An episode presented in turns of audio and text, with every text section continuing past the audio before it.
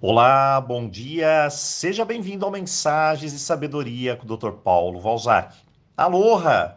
Vamos começar nossa semana Roponopono.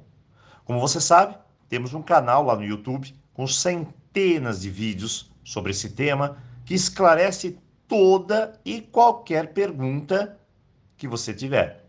E mais, temos um aplicativo que explica passo a passo como realizar o Ho'oponopono e obter os resultados de forma prática e tradicional. E é gratuito. Além, é claro, de termos um curso que ensina tudo sobre essa técnica e também os incríveis sete pilares da filosofia, que, no meu ponto de vista, é o centro de toda a sabedoria havaiana. Sem contar que eu tenho o livro mais completo sobre Ho'oponopono. Hoje eu vou tentar ser o mais breve possível, o mais objetivo, com uma série de perguntas e respostas. Então vamos lá. Doutor Paulo, Ho'oponopono é religião? Não, não é. É uma técnica terapêutica de cura e reconciliação, desbloqueio e limpeza, que não envolve religião, mas sim autorresponsabilidade, amor, perdão e gratidão. Você pode praticá-la pois isso não interfere em nada na sua religião pessoal. De onde vem essa técnica? Bem, ela vem do Havaí e possui uma filosofia de grande sabedoria e, claro, resultados impressionantes.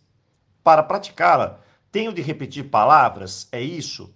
Sim, há uma estrutura detalhada e simples de como praticá-la. A repetição de palavras popularmente se chama mantras embora esse termo não seja correto, pois mantras é da Índia e não do Havaí, mas mesmo assim o usamos. Da mesma forma, muitas pessoas me perguntam se o que é japamala e se eu indico. Bom, japamala é um contador de mantras e não é obrigatório. Eu respondo isso de forma declarada: não é obrigatório. Assim como fazer 108 vezes não tem nada a ver com Ho'oponopono. Japamala é o instrumento para concentração. E algumas pessoas se dão muito bem com ela. Eu conheço pessoas que se perdem durante a recitação dos mantras por falta de foco, de concentração. Aí a Japamala entra como algo positivo, mas no fundo nada tem a ver com a quantidade de se repetir mas sim com a qualidade de interiorizar e sentir os mantras. Lembre-se, nós não somos papagaios, nós somos seres humanos. Eu, Paulo, quanto tempo faço o Roponopono? 21 dias? Tem muita gente que é adepta aos números 21, 28, coisas mais místicas, mas aqui não há espaço para isso. A resposta é mais simples se faz o Roponopono até o objetivo ser alcançado e pronto. Doutor Paulo, existe Roponopono atualizado? Minha resposta é muito simples: por enganação, marketing, entretenimento. Isso não existe. Geralmente se chama muito atenção e ganha muitos seguidores. Não existe atualização. São quatro palavras que tem de falar. Só isso não tem atualização. Importante. Se são quatro palavras que eu tenho que falar, eu ouvi dizer que tiraram algumas. Isso não existe. Imagine você, por exemplo, tirar duas passagens do Pai Nosso. Você acredita que poderíamos mexer em algo que tem uma essência milenar, quase que sagrada? É claro que não. Isso vale para qualquer técnica, inclusive o Ho'oponopono. Novamente, muitas pessoas desinformadas querendo dar uma de expert no assunto. Agora, uma pergunta que todos fazem: com quem eu falo durante o Roponopono? Bem, partindo do princípio que começamos a técnica assim: Deus limpa em mim.